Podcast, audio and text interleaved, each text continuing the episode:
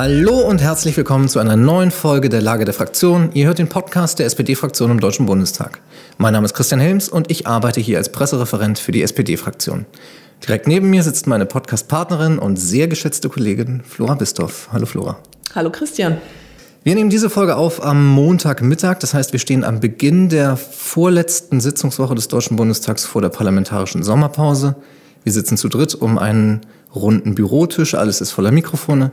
Wir sind heute zu Gast bei Carmen Wegge. Hallo Carmen. Hallo ihr beiden. Carmen, du bist neu im Bundestag, mit 32 Jahren, dafür ziemlich jung und kümmerst dich insbesondere um zwei wichtige Themen. Die Abschaffung des Paragraphen 219a, also des Werbeverbots für Abtreibung von Arztpraxen, und die Legalisierung von Cannabis. Wir wollen mit dir deshalb heute über die Erneuerung in der Politik und die Modernisierung der Gesellschaft reden. Aber wir fangen jetzt erstmal bei dir an. Sag uns doch mal, woher kommst du und wer bist du? Woher ich komme, ist immer eine schwierige Frage. Aus dem Bauch meiner Mutter oder bin ich Europäerin, aber vielleicht ganz runtergebrochen. Ich komme ursprünglich aus dem Ruhrgebiet, bin mit 15 Jahren nach Bayern gezogen. Mein Wahlkreis ist Starnberg, Landsberg, Germering.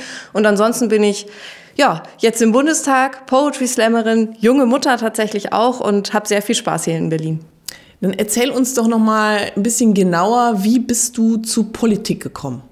Also ich würde sagen, ich war schon immer ein politischer Mensch und um Politik zu machen, braucht ja man ja auch kein Amt, kein Mandat, sondern man kann auch die Gesellschaft anders beeinflussen. Ich war immer äh, in Jugendvereinen aktiv und irgendwann habe ich halt gemerkt, auch als ich auf der Bühne stand als Slammerin, dass es mir nicht mehr nur reicht, der Gesellschaft den Spiegel vorzuhalten. Ich habe viel politische Texte geschrieben, sondern dass ich auch tatsächlich was verändern will und dann bin ich in eine Partei eingetreten.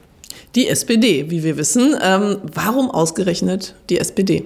Naja, also wenn man aus dem Ruhrgebiet kommt, dann ist man da tatsächlich ziemlich vorgeprägt. Also mein Uropa war zum Beispiel auch in so einem Arbeiterinnenlieder-Gesangsverein und so. Und dann ähm, kriegt man immer sehr viel mit, wofür die SPD steht. Und das war dann tatsächlich auch die Entscheidung, die ich getroffen habe. Die Grundwerte der SPD sind die Grundwerte, die ich gerne in einer Gesellschaft haben möchte. Und deswegen war für mich die Entscheidung sehr klar. Du hast jetzt eben schon das äh, Stichwort genannt, das auch in fast allen Presseberichten über dich steht, Poetry Slam. Magst du uns äh, nochmal erzählen, wie du dazu gekommen bist und hast du damit wirklich eine Zeit lang Geld verdient, also deinen Lebensunterhalt bestritten?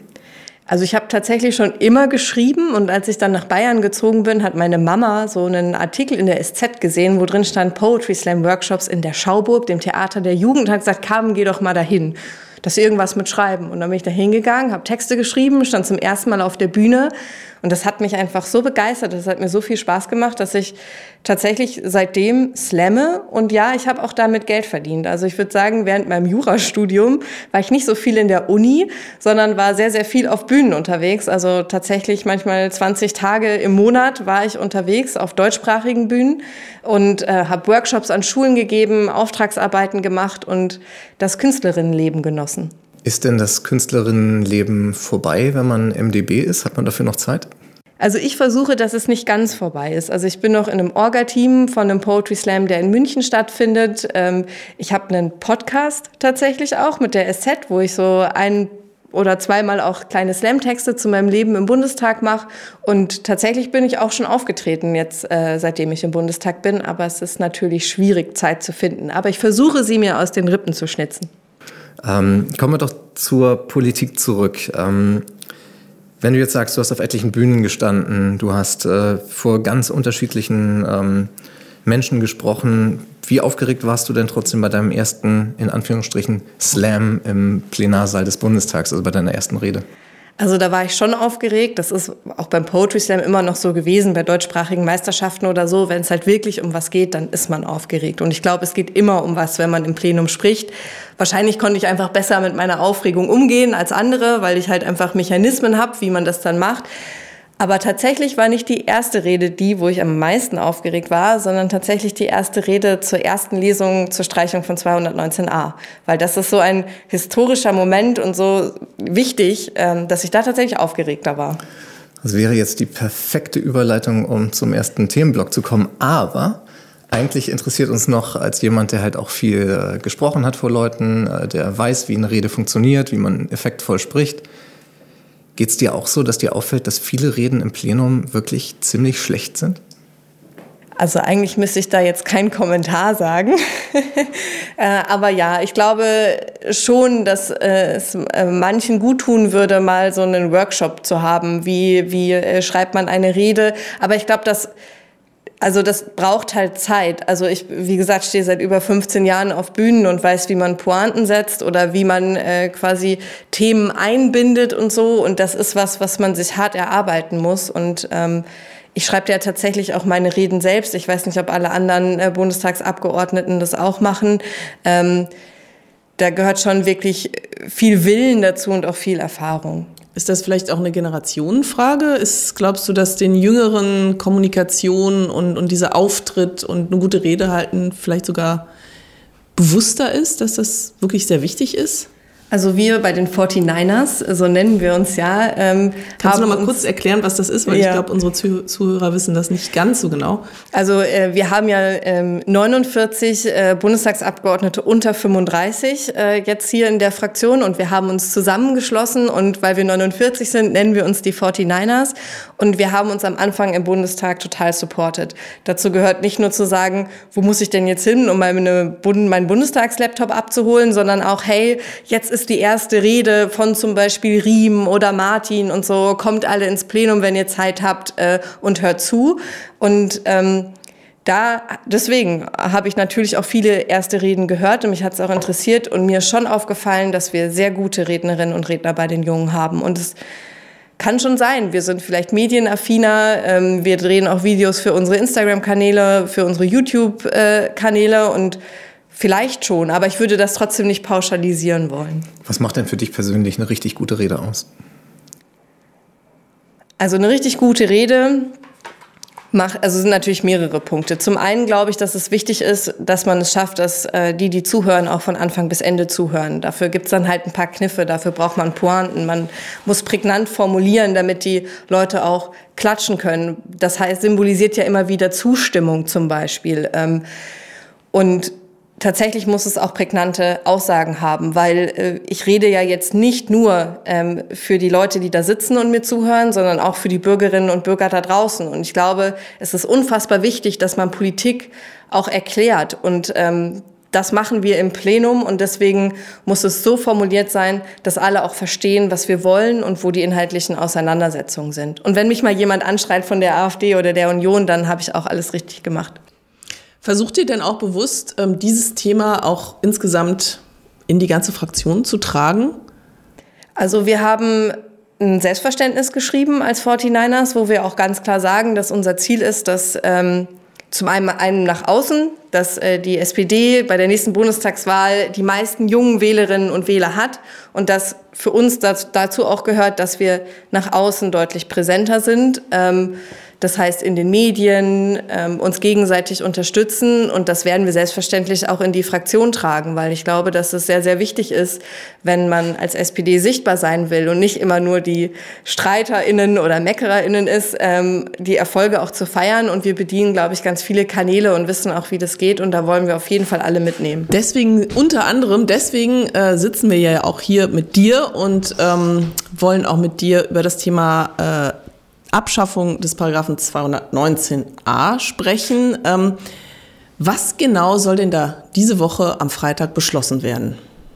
Also beschlossen wird zum einen, dass wir den 219a aus dem Strafgesetzbuch streichen. Das heißt, Ärztinnen und Ärzte müssen nicht mehr fürchten, verurteilt zu werden, wenn sie darüber informieren, dass sie Schwangerschaftsabbrüche durchführen und wie sie das machen.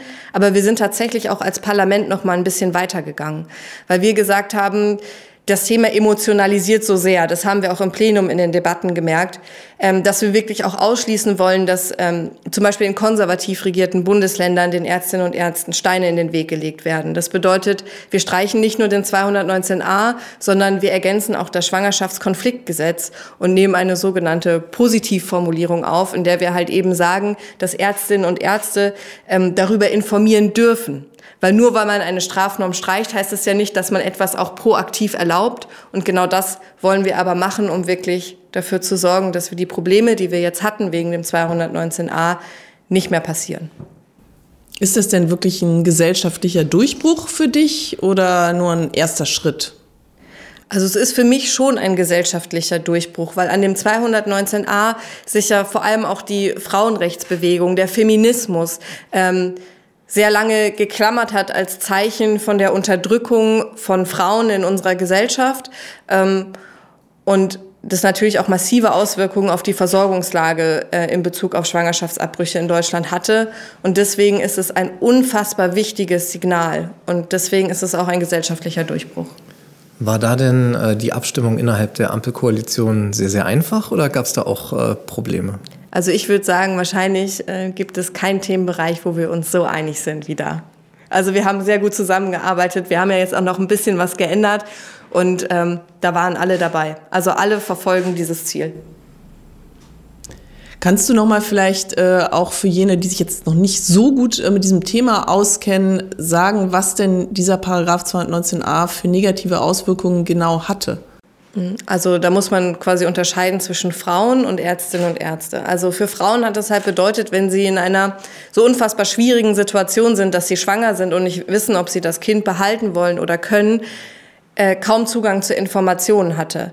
Also man muss ja zum Beispiel wissen, das ist ja ein körperlicher medizinischer Eingriff. Man muss wissen, wie, wie passiert der denn? Ist der medikamentös oder werde ich operiert? Ähm, wie lange brauche ich dafür? Ähm, und wer macht das überhaupt? An wen kann ich mich wenden? Und diese Informationen hatten Frauen einfach nicht. Und ähm, Sie konnten deshalb auch keine informierte, differenzierte Entscheidung treffen in dieser schwierigen Situation, in der sie sind. Und ähm, das hat natürlich massive Auswirkungen auf die Frauen gehabt, auch auf die Psyche. Es ist ja auch eine psychisch schwierige Situation. Und wenn man das Gefühl hat, alleingelassen zu werden, ist es halt einfach unfassbar schwierig. Und bei den Ärztinnen und Ärzten ist es so, ähm, dass die sogenannten LebensschützerInnen ähm, das sind Menschen, die auch vor Praxen stehen, zum Beispiel demonstrieren, Frauen versuchen ähm, dazu zu überreden, es doch zu lassen und das Kind zu bekommen, diesen Paragraphen entdeckt haben und gesagt haben, wenn man doch eben mal informiert auf seiner Homepage, dann kann ich diese Ärztinnen und Ärzte anzeigen. Ähm, und deswegen hat es zu ganz, ganz vielen Strafverfahren geführt in den, in den letzten Tagen. Und weil das Recht halt eben so ist, wie es ist und sehr strikt ausgelegt worden ist, ähm, gab es auch viele Verurteilungen, beziehungsweise Ärzte und Ärzte haben immer wieder Strafen gezahlt, äh, wenn das Verfahren eingestellt worden ist und so.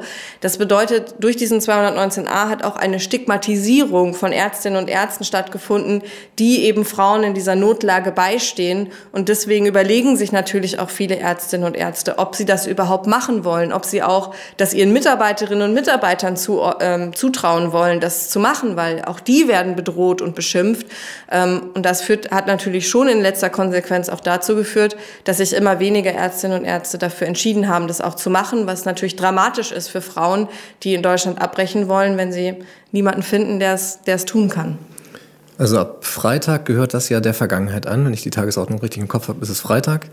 Ähm, Jetzt gibt es aber auch noch andere, die sagen, ein bisschen grundsätzlicher als diese Abschaffung des 219a, Schwangerschaftsabbrüche haben überhaupt nichts im Strafgesetzbuch verloren.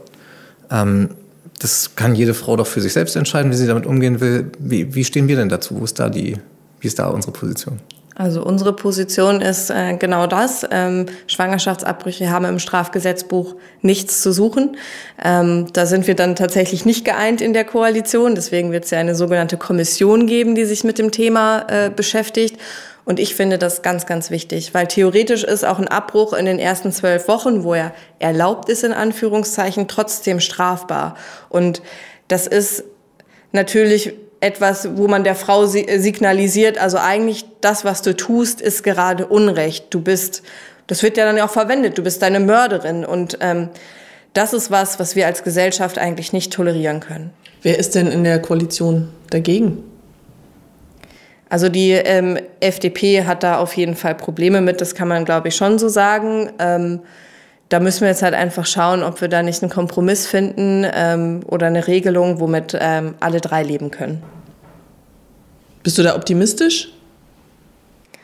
Naja, also diese Kommission wird sich ja nicht nur mit 218 beschäftigen, sondern auch mit Leihmutterschaft und Eizellenspende in Deutschland. Und das ist der FDP zum Beispiel sehr wichtig. Und äh, wenn man zwei Themen hat, die äh, unterschiedlichen Parteien sehr wichtig sind, dann ähm, kann das in der Regel dazu führen, dass man sich Brücken baut. Äh, ob uns das tatsächlich gelingt, weil wir wissen ja alle, dass das Thema so unfassbar emotionalisiert ist, kann ich tatsächlich nicht sagen, aber ich glaube, wir werden alles dafür tun, dass es zum, funktioniert und werden es zumindest probieren. Wenn wir jetzt mal über äh, die Grenzen äh, Deutschlands hinaus gucken, muss gar nicht so weit gucken, nach Polen zum Beispiel. Ähm, das Thema Abtreibung ähm, ist ja etwas, wo wir gerade so einen richtigen Rollback äh, in vielen Teilen dieser Welt erleben. In den USA ist es auch ganz prominent jetzt gewesen. Wie schätzt du das ein? Was passiert da gerade? Also in Polen, ähm, da ist einfach die ganz klare Analyse, da wo rechte äh, Parteien an der Macht sind, ähm, fallen zuerst die Frauenrechte, weil die einfach ein ganz anderes gesellschaftliches Bild haben. Frauen gehören an den Herd. Ähm, ähm, am besten kriegen sie ganz viele Kinder, um die Gesellschaft zu stützen. Also nee, das, also das ist schon, also überall da, wo Rechte an der Macht sind, fallen Frauenrechte. Ähm, das ist ganz, ganz schlimm.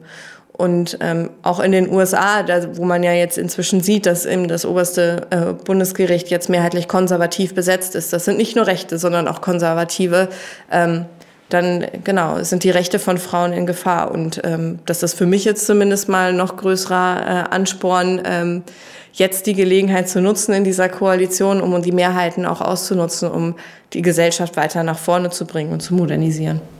Siehst du das auch hier in Deutschland, diese Entwicklung, dass ähm, eben diese Frauenrechte immer mehr äh, in Frage gestellt werden? Also eben auch bei Abtreibungen ähm, viel Gegenwind kommt, also Gehsteigbelästigung zum Beispiel.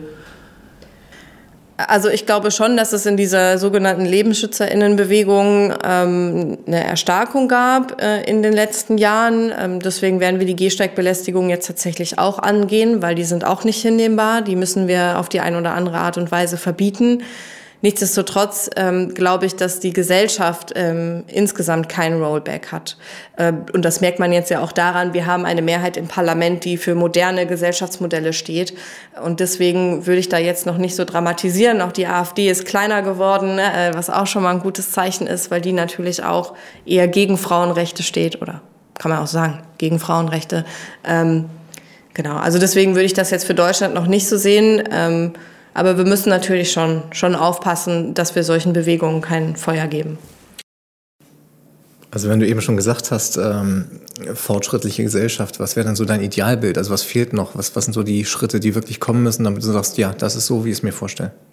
Na, also wenn es um Gesellschaftspolitik geht, dann haben wir natürlich schon sehr viel äh, tatsächlich in diesen Koalitionsvertrag reingeschrieben. Dazu gehört äh, auch, dass man mit zum Beispiel mit Gewalt an Frauen anders umgehen muss, dass man ähm, dieses Problem, dieses strukturelle Problem, was wir haben, tatsächlich thematisiert und auch anpackt.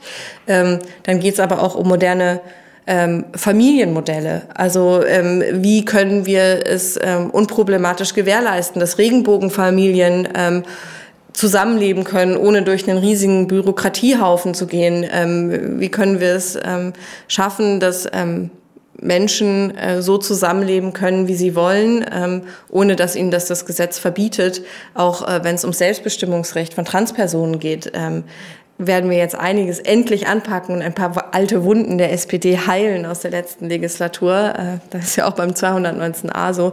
Ähm, und das sind schon gute Dinge, aber ich würde natürlich noch deutlich weitergehen. Also zum Beispiel das Recht auf gleiche Bezahlung, finde ich, muss eigentlich verankert werden äh, äh, bei uns äh, im Rechtsrahmen zum Beispiel, wenn es jetzt äh, um Frauenrechte geht. Also 218a muss, äh, 218 muss ansatzlos gestrichen werden. Ähm, genau, aber das ist eben noch ein, ein langer Weg, auf dem wir uns befinden und immerhin ist jetzt einiges machbar.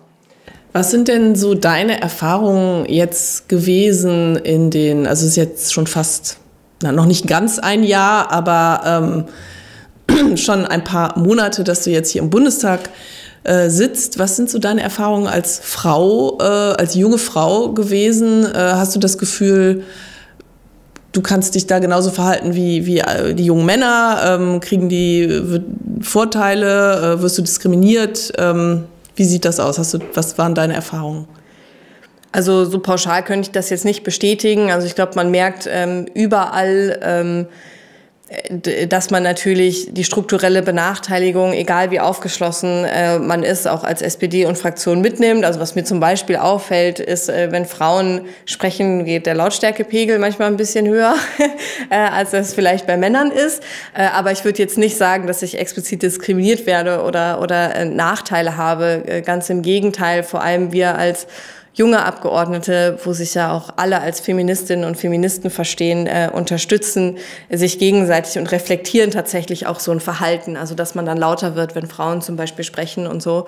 Ähm, und deswegen glaube ich auch, dass die Fraktion auf einem guten Weg ist. Was mir manchmal wünschen würde, sind tatsächlich quotierte Redelisten äh, in der Fraktion. Ähm, das wäre tatsächlich toll. Manchmal wird's gemacht, manchmal nicht. Ähm, aber genau, das, äh, das ist cool. Und wir als Frauen, wir tun uns ja auch zusammen. Wir wollen jetzt ein Mentorinnenprogramm und sowas machen. Also ich glaube, wir als Frauen haben schon verstanden, vor allem wenn man im Bundestag ist, da muss man ja auch erstmal hinkommen, dass man äh, sich solidarisch äh, quasi äh, verhalten muss und auch eben die Frauenbanden bilden muss.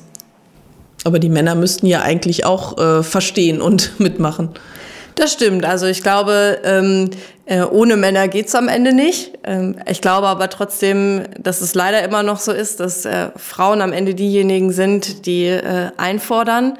Ähm, aber da arbeiten wir tatsächlich auch dran, äh, quasi äh, zum Beispiel auch in den Strömungen oder so, dass man eben breite Mehrheiten findet, um dann tatsächlich auch was umzusetzen. Dann lass uns doch an dieser Stelle äh, auch über das andere Thema reden, das wir am Anfang äh, angekündigt haben, nämlich die Frage, wie wollen wir als Gesellschaft künftig mit Cannabis umgehen? Ja, ein wunderbares Thema. Äh, also ich habe tatsächlich im Wahlkampf schon Cannabis legalisieren plakatiert. Da war das ja, und das ist ja auch immer noch nicht Beschlusslage der SPD und die Beschlusslage der Fraktion ist ja Entkriminalisierung und Modellprojekte. Und deswegen habe ich mich sehr gefreut, dass wir das dann doch im Koalitionsvertrag mitgetragen haben und ähm, ich da jetzt äh, Teil quasi dieser Legalisierungsdebatte sein kann. Warum brauchen wir denn überhaupt einen anderen Umgang?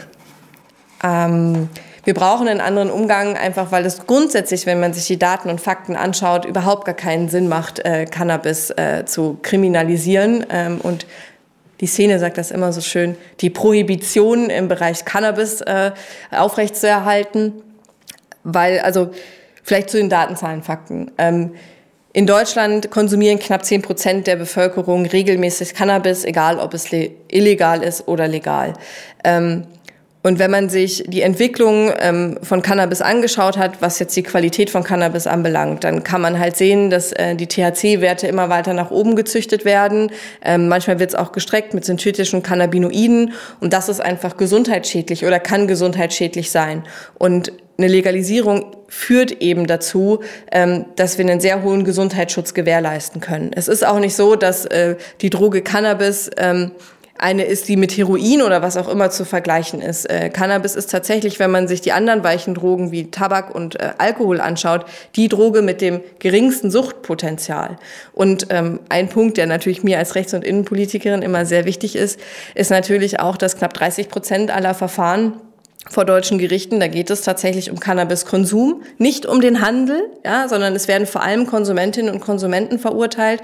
Ähm, viele Polizistinnen und Polizisten äh, kontrollieren. Äh, es ist ein Riesenaufwand und wenn man Cannabis legalisiert, ist das tatsächlich auch eine Riesenreform unseres äh, Justiz- und Sicherheitsapparats, weil natürlich äh, Kapazitäten frei bleiben für viele Verfahren, die jetzt auch liegen bleiben. Du hast eben schon äh, sehr präzise unterschieden zwischen Entkriminalisierung und Legalisierung. Also als Juristin erwarte ich das natürlich auch, aber magst du unseren Hörerinnen und Hörern vielleicht noch mal erzählen, was das so für zwei verschiedene äh, Stränge eigentlich sind dieser Diskussion? Also Entkriminalisierung würde eigentlich erstmal bedeuten, dass es äh, man eben nicht legal Cannabis besitzen kann, sondern dass man halt einfach sagt, bis zu einer gewissen Menge, sagen wir einfach mal äh, 30 Gramm, äh, kann man Cannabis haben und konsumieren, aber man wird nicht strafverfolgt. Legalisierung würde eigentlich bedeuten, da ist die Entkriminalisierung mit dabei, weil auch da müssen wir irgendwie darüber sprechen, wie viel Cannabis davon halt eigentlich haben oder nicht. Ähm, dass tatsächlich in Deutschland legal angebaut wird, dass legal verkauft wird. Bei einer Entkriminalisierung hat man immer noch einen Schwarzmarkt, hat man immer noch organisierte Kriminalität. Und das ist eben bei einer Legalisierung, wenn wir sie denn dann richtig machen, hoffentlich irgendwann gar nicht mehr der Fall. Und das ist halt eben der große Vorteil. Bei einer Entkriminalisierung kann man auch nicht sagen, äh, Cannabis wird jetzt verkauft. Ähm, äh, und man muss halt sagen, äh, wie viel Prozent THC da drin ist oder eine Beratung haben. Bei einer Entkriminalisierung gehe ich immer noch zu meinem Dealer um die Ecke und weiß eigentlich gar nicht, was ich da gerade kaufe. Und deswegen ist die Legalisierung als Projekt für uns auch so wichtig, dass wir das schaffen, weil es ausschließlich positive Aspekte hat und eben keine negativen, die bleiben, wenn man nur entkriminalisiert. Was gibt's denn da für Hürden jetzt auf dem Weg dahin? Es gibt einige Hürden, so kann man das auf jeden Fall sagen. Ich persönlich sage immer, wir haben zwei große Hürden. Das ist einmal der Bundesrat und zum anderen das Europa- und Völkerrecht, weil äh, dadurch, dass es auch ein riesiges Wirtschaftsprojekt ist, das darf man ähm, nicht verheimlichen, führt das natürlich dazu, dass es auch Länderzuständigkeiten berührt. Das heißt, wir brauchen eine Zustimmung im Bundesrat. Und da haben wir aktuell keine Mehrheit als Ampel. Deswegen äh, wird das quasi nochmal spannend. Deswegen sind auch die Landtagswahlen für uns so wichtig. Und dann ähm, haben wir einen völkerrechtlichen Vertrag, der uns eigentlich den Handel mit Cannabis untersagt. Den haben wir unterzeichnet. Und tatsächlich ist der auch äh, Teil des europarechtlichen Rechtsregimes. Und ähm, damit müssen wir halt irgendwie umgehen. Das heißt, das Europarecht ist das Nadelöhr, durch das wir springen müssen. Wie ist denn jetzt der aktuelle Zeitplan? Der aktuelle Zeitplan, also von ähm, der Ministerienseite, das hat äh, unser Gesundheitsminister Karl Lauterbach ja schon angekündigt. Ähm, starten jetzt in diesem Monat tatsächlich schon Konsultationsverfahren, wo es Expertenhearings geben wird. Ähm, und daraus soll sich dann ein Gesetzesentwurf ergeben, der tatsächlich schon in der zweiten Jahreshälfte kommen soll. Äh, das heißt, wir können damit rechnen, dass äh, spätestens im Dezember äh, ein Gesetzesentwurf vorliegt und der geht dann ins parlamentarische Verfahren. Weil das so unfassbar viele Ausschüsse berührt, dauert das parlamentarische Verfahren dann wahrscheinlich ein bisschen länger. Aber wenn alles gut läuft, könnte es sein, dass wir nächstes Jahr äh, vor der Sommerpause, also in genau einem Jahr, über dieses Gesetz dann auch entscheiden werden.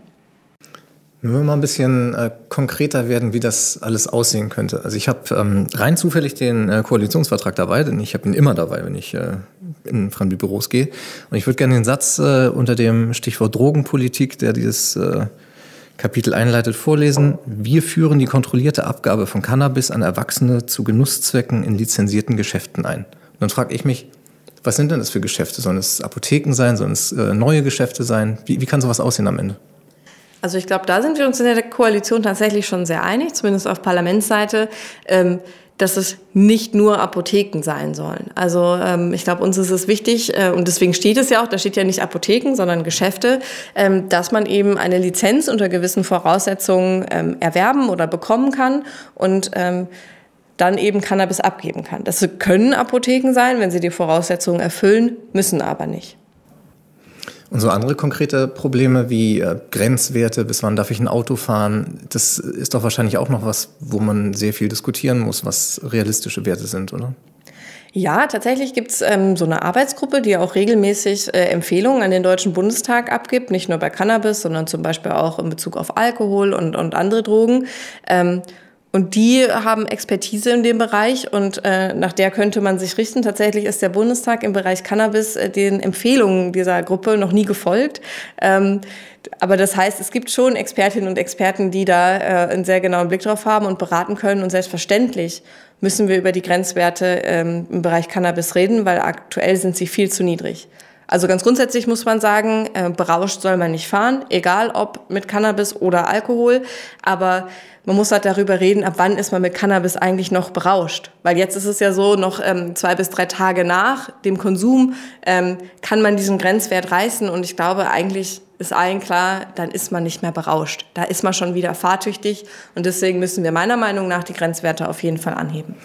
Bist du denn eher dafür, diesen Grenzwert ähm, sinnvoll zu definieren oder zu sagen, dieser Grenzwert soll grundsätzlich null sein, wenn man einen Pkw steuert und dann müsste man im gleichen Schritt auch sagen, Alkohol muss genauso 0,0 die Grenzmarke sein?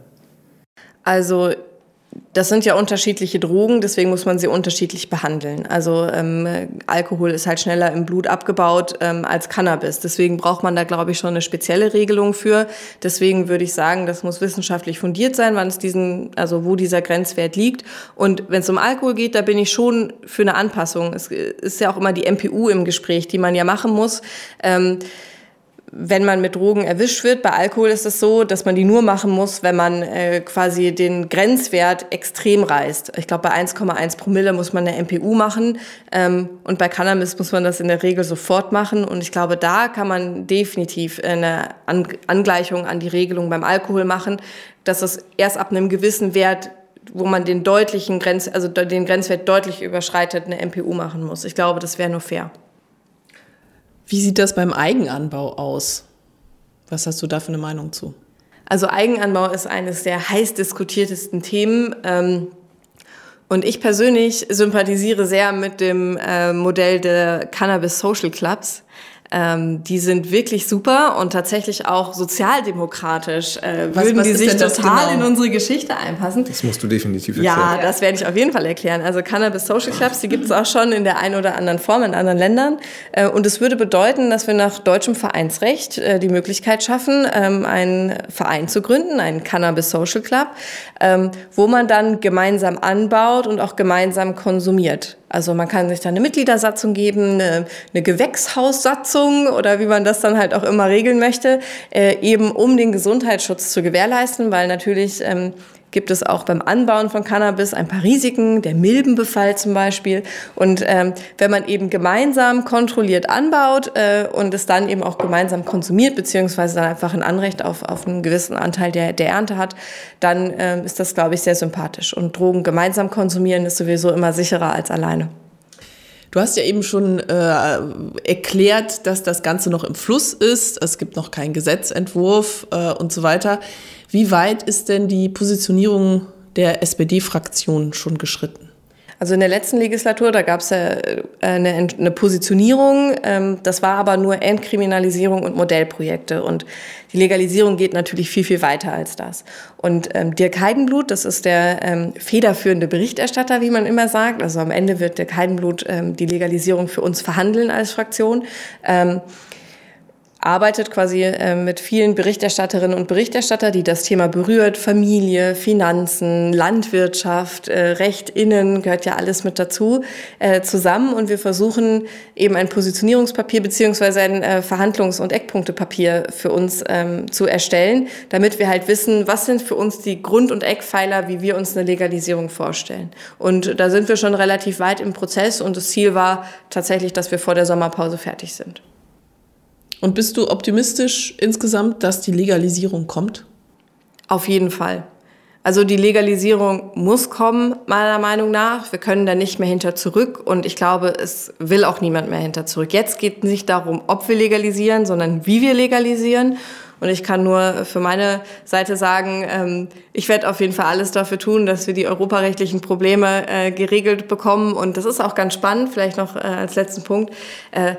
Äh, die Europäische Union beobachtet natürlich sehr genau, was wir machen. Vor allem auch die Parlamentarierinnen und Parlamentarier. Und ich kriege wirklich viele Gesprächsanfragen dazu, weil natürlich auch die ähm, mit den Hufen scharen. Es gibt ja viele europäische Länder, die schon entkriminalisiert haben. Und wenn wir bei der Legalisierung vorangehen, ist natürlich die große Hoffnung, dass das in anderen europäischen Ländern auch funktioniert. Und deswegen ist es wirklich sehr, sehr schön, dass man sieht, dass auch international die Parlamentarierinnen da an der Stelle zusammenstehen. Also wir wären die Ersten in der Europäischen Union. Wir wären die Ersten, die tatsächlich äh, legalisieren. Und ähm, ich glaube, sechs, sieben Länder haben entkriminalisiert. Und ähm, genau, das, äh, das wäre doch wunderbar. Ich glaube, die, wenn wir das schaffen, dann wollen die das auch schaffen. Okay, dann würde ich sagen, wir haben gesprochen über den äh, 219a, da gibt es diese Woche den Vollzug. Wir haben gesprochen über den Umgang mit Cannabis, da bist du positiv äh, optimistisch, dass das bald losgeht. Ähm, was wäre dann für dich abschließend vielleicht als Rechtspolitikerin noch so das zentrale Thema, das in dieser Legislatur unbedingt kommen muss? Also wenn ich jetzt mal außerhalb des Koalitionsvertrages gehe, ähm, dann wäre mein persönliches Ziel tatsächlich, dass wir nochmal an den Mordparagraphen rangehen. Das haben wir tatsächlich als SPD auch schon mal probiert. Das ist halt einfach noch ein alter Nazi-Paragraph, der tatsächlich geschichtlich auch schwierig ist und auch rechtsdogmatisch nicht mehr in, in unser Rechtssystem hineinpasst. Ähm, da hat Heiko Maas damals super Vorschläge gemacht. Und ich würde sehr gerne dieses Thema nochmal angehen und zwar dann auch in Bezug auf Gewalt gegen Frauen. Weil ähm, jeden dritten Tag wird in Deutschland eine Frau durch ihren Partner oder Ex-Partner ermordet und ähm, das ist so ein strukturelles Problem, dass wir dem auch quasi im Strafgesetzbuch Rechnung tragen müssen. Und ähm, das ist so mein kleines persönliches Projekt, was ich äh, gerne vorantreiben möchte. Kannst du vielleicht noch mal ganz kurz erklären, äh, was genau mit dem Mordparagraphen problematisch war oder ist? Also äh, der Mordparagraph, jetzt möchte ich natürlich nichts Falsches sagen. Ähm, das lernt man tatsächlich auch dann bei uns im Studium, ähm, dass er eher zum einen nicht in die Rechtssystematik äh, passt, wie eben das, Strafen bei uns in Deutschland funktioniert. Und vor allem haben damals ähm, im Dritten Reich ähm, sind Mordmerkmale eingeführt worden, zum Beispiel wie die niedrigen Beweggründe oder so, die halt zum Ziel hatten, ähm, auch Menschen äh, zu verurteilen, ähm, die halt möglicherweise keinen Mord begangen haben. Und ähm, das muss man halt einfach mal aufbrechen und halt auch sagen, ähm, was gibt es denn eigentlich in unserer Gesellschaft überhaupt noch für Gründe, dass wir sagen, dass äh, jemanden umzubringen eine so besondere Schwere hat, dass jemand lebenslang ins Gefängnis muss. Und es ist eine ganz grundsätzliche rechtspolitische Debatte, die wir da führen müssen, die wahrscheinlich auch gesellschaftlich sehr auffühlend sein könnte und wird. Ähm, aber wenn wir das nochmal probieren, dann wäre das wirklich schön. Also, so, jetzt aber wirklich, oder Christian, hast nee, du noch eine, eine Frage? Eine Nachfrage habe ich gerade noch. Aber heißt das denn, die Lösung wäre, dass man den Mord äh, letztlich abschafft und sagt, es gibt nur noch einen Totschlag und über, die, äh, über die, das Strafmaß würde man dann die Unterscheidung machen, wie verwerflich das Ganze ist? Ja, also da, da gibt es verschiedene Möglichkeiten tatsächlich. Also wenn man sich zum Beispiel mal die Körperverletzung anschaut, dann gibt es eine Körperverletzung, dann gibt es schwere Körperverletzungen, dann gibt es gefährliche Körperverletzungen. Ähm, und ähm, in so einem Bereich könnte man natürlich den Mordparagraphen auch aufbauen. Also schön wäre es, wenn es nur noch ein Paragraph wäre und nicht zwei, also Totschlag und Mord und man dann halt einfach Qualifizierungen, so sagt man das quasi, äh, im Recht einbauen könnte. Na gut, jetzt äh, wird es wirklich ein Strafrechtsseminar und das äh, hatten wir uns eigentlich vorgenommen zu vermeiden. Deshalb äh, sagen wir an dieser Stelle vielen Dank, Carmen, dass du dir die Zeit genommen hast für unseren Podcast. Ja, vielen Dank, äh, dass ihr da wart. Wir sagen natürlich auch vielen Dank äh, allen Hörerinnen und Hörern. Ähm, und äh, wenn ihr neu dazugekommen seid und meint, ja, das war ja ganz interessant, dann würden wir euch empfehlen, diesen Podcast zu abonnieren. So stellt ihr sicher, dass ihr keine Folge verpasst. Ciao. Tschüss.